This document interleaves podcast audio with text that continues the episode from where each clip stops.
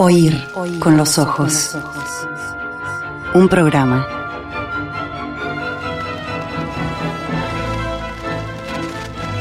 Bajo los efectos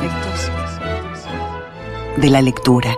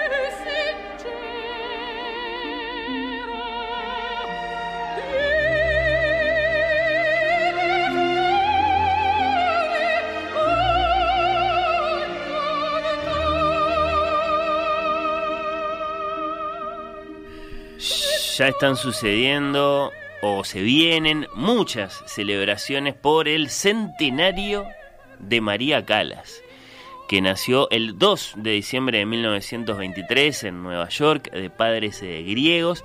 Va a suceder entonces eh, en un par de semanas que se van a cumplir los 100 años del nacimiento de María de la Divina. Eh, yo qué sé, ya se inauguró el primer museo enteramente dedicado a su vida en Atenas, eh, de donde eran eh, sus papás y donde ella vivió un tiempo. Son más de 1.300 piezas que pertenecieron a la legendaria soprano. Eh, libros, objetos, cosas así. Vestidos de verdad. Claro. bueno, eso, ¿no? Calas, recordemos, más allá de haber nacido en Estados Unidos, vivió en Grecia, en Atenas, concretamente entre 1937 y 1945. Era muy griega también eh, por otro lado, yo que sé, te podría hacer una lista de cosas, pero me quedo con esto. Se viene, en principio, eh, estando vos acá, Majo, que sabes mucho de cine, no, no me quiero exceder en los conceptos, pero una gran biopic con Angelina Jolie eh, en el papel de María. Cierto sorprendente la elección. A priori nos pasó a todos lo mismo que a vos, que es sorprendente la elección de Angelina Jolie para interpretar a María Calas. Physique du rol, ¿cómo estamos? No sé, salíamos a ver las imágenes. Bueno, sí, este, con una amiga en un almuerzo nos pusimos a mirar fotos de las dos como para ver si en algún lugar la encontrábamos, pero encontramos una foto de Angelina Jolie ya personificada y estaba muy bien, se parecía bastante. Tiene que ser, por otro lado, también nos ponemos a pensar una película muy alejada de los escenarios, porque ¿qué van a hacer? Es decir, no, no, no, no puede aparecer ella cantando, salvo que haya, eh, bueno, eh, intercaladas imágenes históricas de la propia María. Lo que pasa es que... No es como cuando lo pones a Adrián Brody a aprender a tocar el piano y bueno, más o menos haces una buena película. No, eh, Calas es absolutamente inimitable. No es un dato menor que Pablo Larraín, el director chileno, es el va a ser el director de esta película sobre María Calas, porque viene haciendo esto como que cerraría una trilogía de mujeres. Primero fue Jackie, por Jackie Kennedy, después em, Lady Di. Lady A mí me gustaron las dos, muchísimo. Muy, muy buenas películas. Que se llama Spencer, y todavía se puede encontrar en plataforma. Y ahora se viene Calas. A que se va a llamar María, de las dos me gustó muchísimo. ¿No? Ah, a mí sí. Spencer, sobre todo, no me gustó nada, nada, nada. Me encantó. Eh, no, perdón, perdón. Eh, Jackie no me gustó nada. Con Natalie Portman en ese caso. De Lady hizo eh, Kristen Stewart. Kristen Stewart, sí. Em, ella sí me, Spencer sí me gustó más, bastante más. Pero lo que digo es que él va por otro lado, cada vez que quiere contar y meterse con estas historias, va por otro lado, entonces no va a ir, seguro tu razonamiento es correcto porque no va a ir por el lado del escenario. Calas que murió a los 53 años en 1977, habiendo logrado 10 años o menos incluso de estrellato, es muy poquito, si pensamos, no sé, en un Plácido Domingo que todavía sigue ahí, que sin embargo, esos 10 años redondeando, ¿eh? Le alcanzaron para que nadie dispute su condición de la más grande cantante de ópera de todos los tiempos. Se viene entonces eh, esta película, como decís Majo, del, del, chileno Pablo Larraín, el que hizo la de Natalie Portman como Jacqueline, eh, como Jacqueline Kennedy, Jackie, el que hizo la de Kristen Stewart, a veces digo, tiendo a decir Kirsten, es Kristen Stewart, como Lady Di, se llama Spencer. A mí me parecieron muy buenas las dos, insisto, me gustaron mucho. No sabemos nada de esta, Suponemos que cuenta su trágica historia de amor con Aristóteles Onassis, pero es una suposición. Lo que viene haciendo la reina es elegir unas horas en la vida de estas mujeres, las horas posteriores al atentado de Kennedy, por ejemplo, y ella toda manchada de sangre, toda la película circulando así manchada de sangre de la muerte de JFK. Caso de Lady Di es como la última Navidad que ella va a pasar. O sea, elige unas poquitas horas en las que te representa todo, lo, todo un momento de su vida. Entonces supongo que también elegirá un momento de la vida de Calas. El momento en el que Aristóteles la deja y se va con Jackie, justamente. Tal vez, tal vez, tal vez, no sé, se llama María. Están conectadas. Claro, por supuesto, es tremenda la conexión.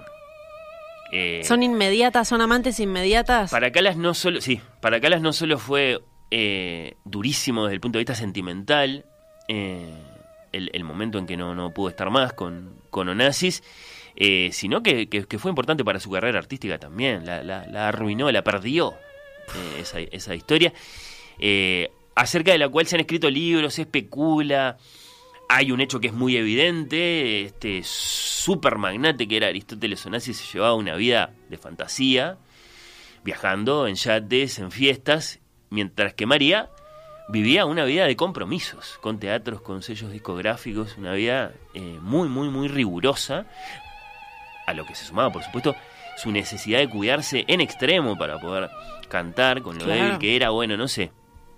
Eh, yo, yo, yo, quiero detenerme estos, estos instantes, eh, estos, unos poquitos instantes, unos poquitos minutos en este arranque del programa para hacer una pregunta. A ver. Para hacer una pregunta, que es muy sencilla, un poco problemática tal vez, no sé si tiene mucho sentido en el fondo, pero siempre genera reacciones cuando profundizamos un poquitito en, en, por qué le hacemos esta pregunta, ¿no? Ahí la estábamos escuchando haciendo el bici de arte de Tosca, podemos cambiar. Ahora ya hago la pregunta. ¿Es la de María Calas, la gran voz fea.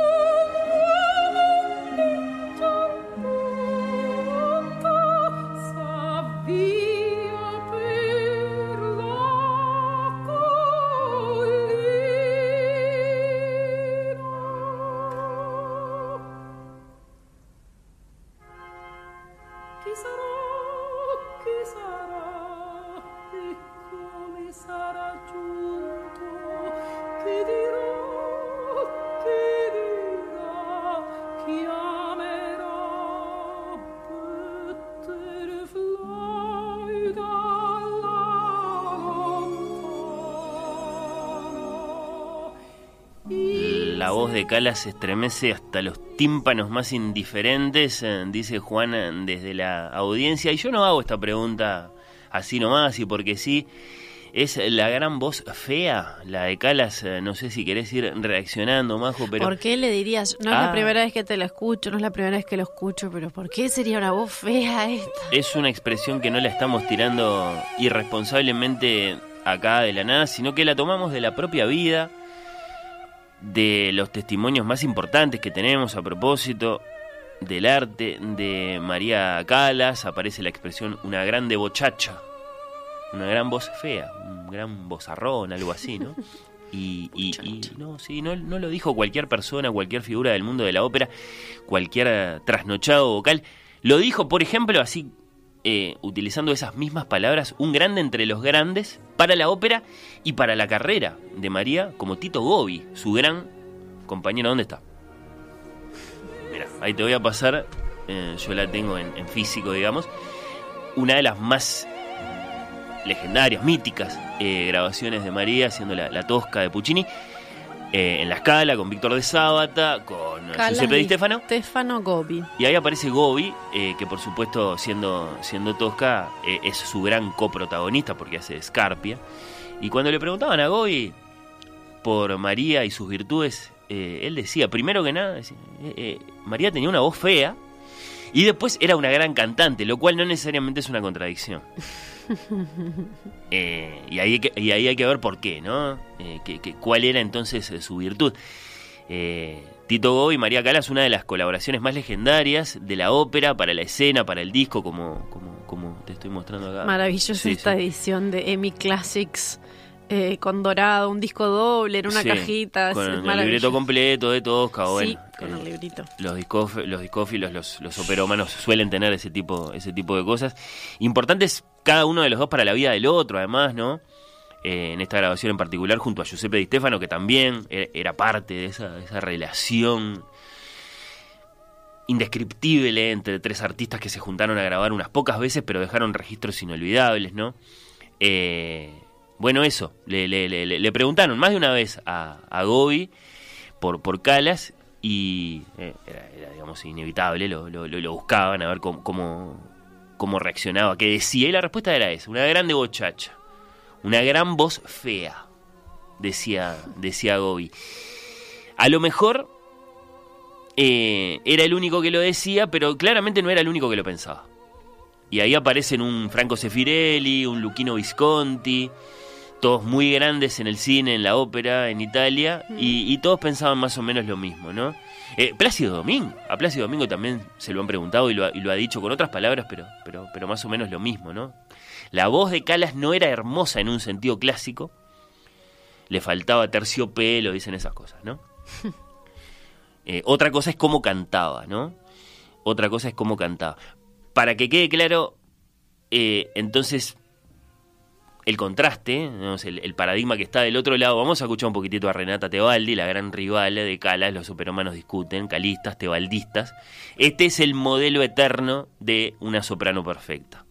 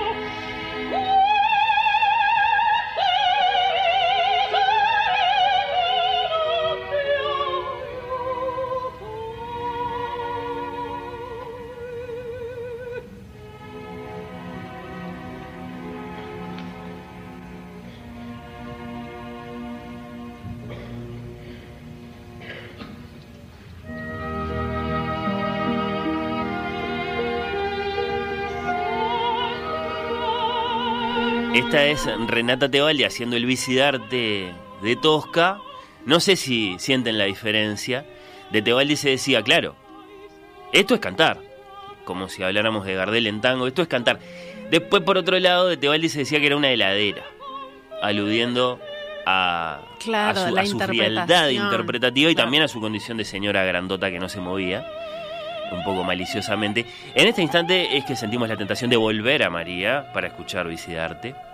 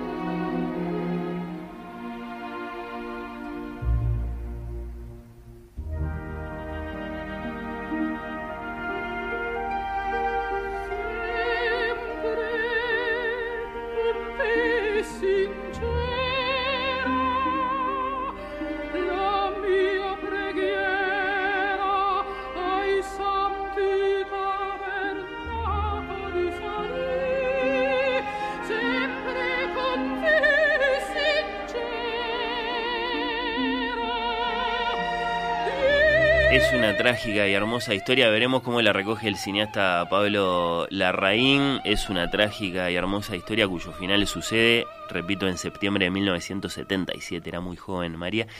Y a partir de ese momento, dice Rafael Mandresi, el mito. Mandresi lo dice de Gardel, pero es lo mismo, ¿no? Bueno, yo pensé, yo pensé en la cuestión de interpretación y de voces feas, pensé en la rivalidad Gardel-Goyeneche, por ejemplo. Sí.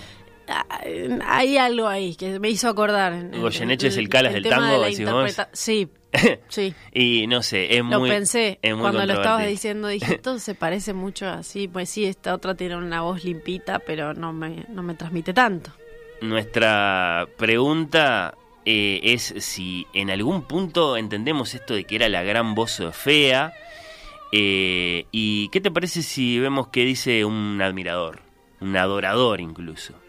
No sé si, si lo sabías esto, porque además como es un ingeniero, un hombre de ciencia, de historia, a algunos los puede sorprender saber que es un gran admirador, un adorador, eh, por ejemplo, de María Calas. Lo que pasa es que si prestamos un poco de atención a sus comentarios, eh, más, más, más, bueno, más, más, más sueltos de tema, él siempre termina. Eh, bueno, declarándose un gran melómano. Me refiero a Juan Grompone. Bienvenido, Juan, gracias por estar ahí. Eh, ¿Qué tal? ¿Cómo estás? Bien. Eh, ¿Qué decís? ¿Qué, qué, qué, sentís? ¿Cómo reaccionás cuando escuchás esto de la gran voz fea? Ah, yo estoy totalmente de acuerdo. totalmente de acuerdo. La gran voz fea, sí. ¿Y sin embargo? Y sin embargo, hay eh, un antes y un después. Es decir, hay una C y un DC en la ópera italiana. Antes de Calas y después de Calas. Y esto no es un juego de palabras esto es un hecho histórico y, que es conocido, pero que no, que es conocido o que es poco conocido. Porque hay tres grandes cosas que trajo Calas al, mundo de la ópera italiana. Tomamos nota. Por empezar, la primera cosa, recuperó al, papel de la soprano dramática de, de, coloratura. Es decir, la soprano dramática de coloratura se había perdido. Las sopranos eran o sopranos dramáticas o sopranos de coloratura. En cambio, Calas recuperó la, la, antigua versión de la soprano que, que, juntaba ambos papeles. eso, eso es indudable. En segundo lugar, el respeto absoluto de la partitura. Antes de Calas, los, cantantes hacían lo que querían con la música. Cuando querían introducir un agudo lo introducían, cuando querían prolongar una nota la prolongaban. Es decir, el, el, el, el vivo, el cantante, hacía lo que quería eh, con, con, la partitura. Calas dijo, la partitura se respeta a rajatabla y a partir de eso nadie más dudó de que la partitura había que respetarla.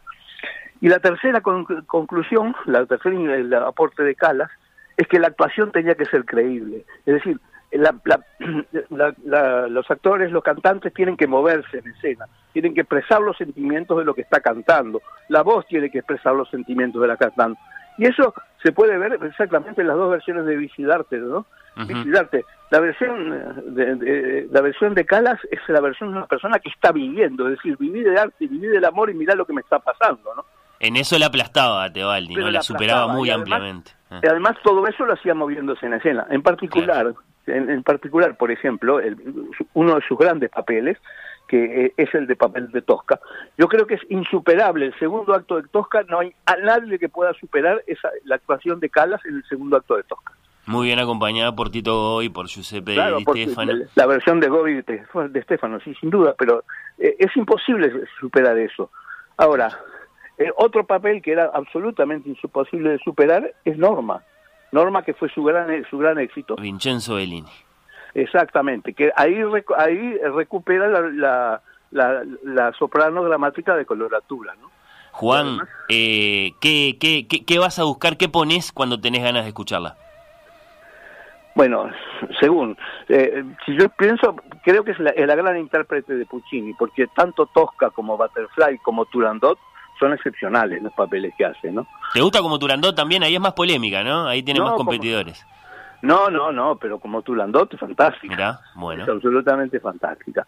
Y si yo tengo que poner cuál es la cosa que nunca jamás se volverá a cantar de esa manera, diría que es el área de la B de las campanillas. el área de las campanillas de la ACME es, es así, el, patrón, es decir, para poner en cebres, diciendo, este, este, este es el área patrón de coloratura.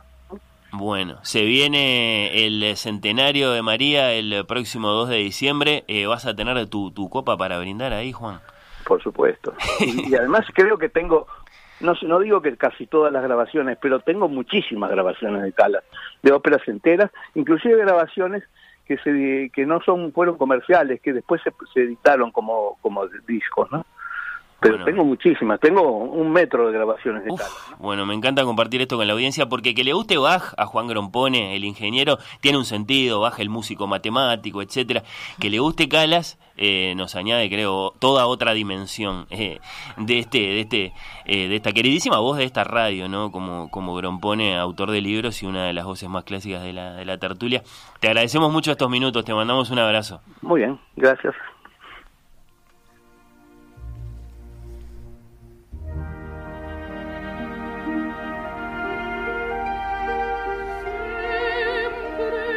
Y Majo, vos tenés otro aporte para hacer a propósito de qué está pasando con esto de los 100 años de Calas. Sí, hay un ciclo de funciones musicales en movie, ¿no? En algunas salas de movie de películas que tienen que ver con música. Ah, la hubo de Taylor Swift, la hay de YouTube, la hay de distintos músicos y también... 100 años de Taylor Swift. Y también hay un documental, en realidad es una película que se llama Calas, París 1958. Ya hubo funciones, pero hay una función especial el sábado 2 de diciembre, que sería su cumpleaños, a las 3 de la tarde, ideal, ¿no? Horario de sábado 3 de la tarde, muy Horario de ópera en Nueva York. Claro. Sí. Em, que retrata el debut de María Calas en París con una actuación legendaria en la Ópera de París el 19 de diciembre del 58, por eso se llama Calas París 1958, y cuenta la presentación que fue un evento social al que asistió todo París, que estaba el presidente Francescotti, que estaba Jean Cocteau, el duque y la duquesa de Windsor, Charles Chaplin, Brigitte Bardot, y que ella apareció en escena luciendo un vestido y joyas por valor de un millón de dólares. Para vos que te preguntás por el repertorio, abrió con Casta Diva de Norma, que recién este, la nombraban, seguido de la inquietante escena de Miserere del Trovatore de Verdi, antes de aligerar el ambiente con la traviesa Una boche poco fa de El Barbero de Sevilla y dice el clima llegó en la segunda mitad una representación completamente escenificada de Tosca, el acto segundo. El repertorio de esta actuación muestra a Calas en su mejor momento, tanto en recital como en actriz de ópera. 58, y bueno, sí, ¿no? Eh, claro, el deterioro fue tan rápido pero sí, sí, claro, todavía estaba, no sé si en plenitud, pero, pero, pero bien, bien. Y lo, la particularidad para muchos, a mí me gustaría mucho ver esta película, es que ahora se recuperó, está en 4K Ultra HD, restaurado a partir de los 16 milímetros, la película de 16 milímetros original. Malas noticias para Angelina Jolie, ¿no? Porque entonces vamos a tener mejores elementos para compararla y para, y para que no nos guste. Exactamente, bueno, sábado 2 de diciembre, si entran a la página movie.com.uy ya pueden comprar las entradas para esta función de las, de las 3 de la tarde en Movie Punta Carretas. Tremendo aporte, eh, Majo. A propósito de estos 100 años, ¿sí? de María Ana Sofía Calas, que nació en 1923, hija de Evangelina Dimitriades y Georg Karoyeropoulos, lo tengo que decir muy despacito, eh, griegos que se habían ido a vivir a Manhattan, eh, bueno, muy rápido, ya en 1929, o sea, tenía que 6 años, eh, esta, esta, esta niña ya estaba cantando. Y si queremos ver en esa niña ya el mito, la diosa, la tragedia, bueno, tenemos los, los elementos.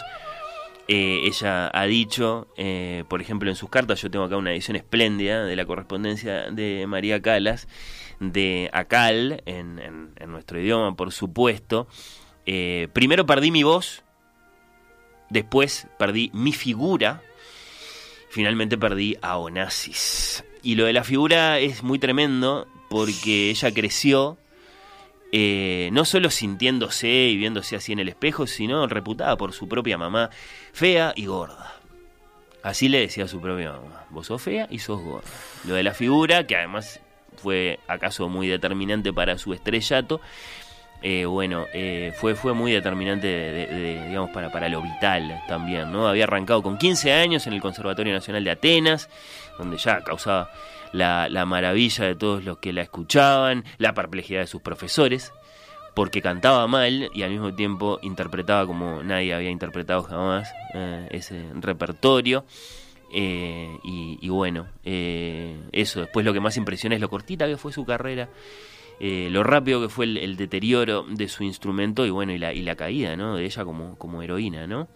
Eh, es, es muy tremendo, es muy tremendo eh, pensar eh, lo, lo, lo, rápido, lo vertiginoso que fue todo. Así que bueno, eh, esperemos esa película que acaso va a ser una buena forma de encontrarnos con, con la historia me pregunto de María si La elección de Angelina Jolie, por la cual vos me preguntabas, ¿no habrá tenido que ver con esto de los, del, trastorno alimenticio, de una cuestión de la figura? Andás a ver si a la raíz no, no se le ocurrió primero por ese lado, de va a conectar bien con este personaje porque vivió algo parecido. Un antecedente interesante es que yo creo que sorprendió al mundo del cine, a los espectadores comunes seguro, con, con sus dos castings anteriores, ¿no? Si tanto Natalie Portman como Jackie, como Kristen Stewart, como, como Lady Di, no eran opciones obvias.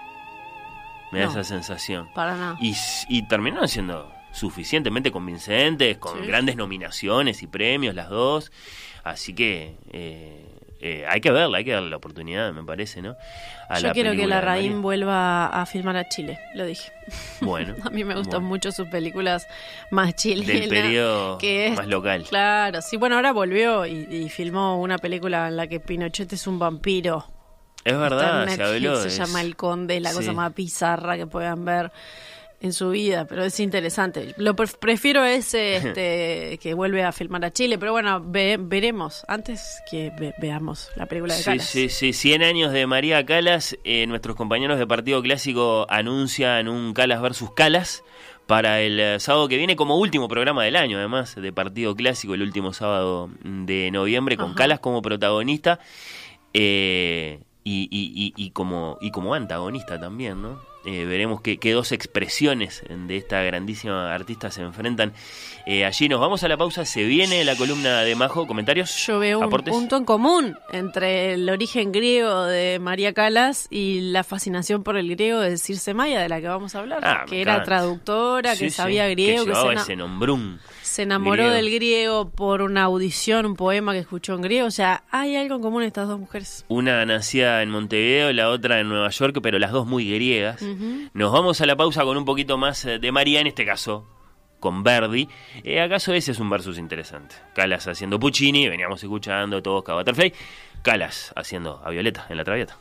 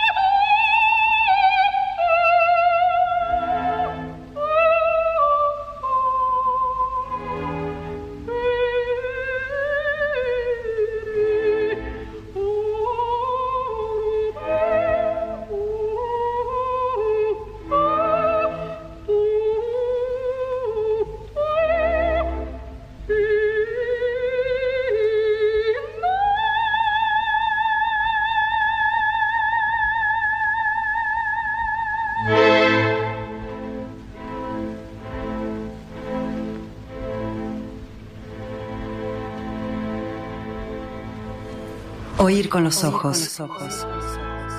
Temporada 7.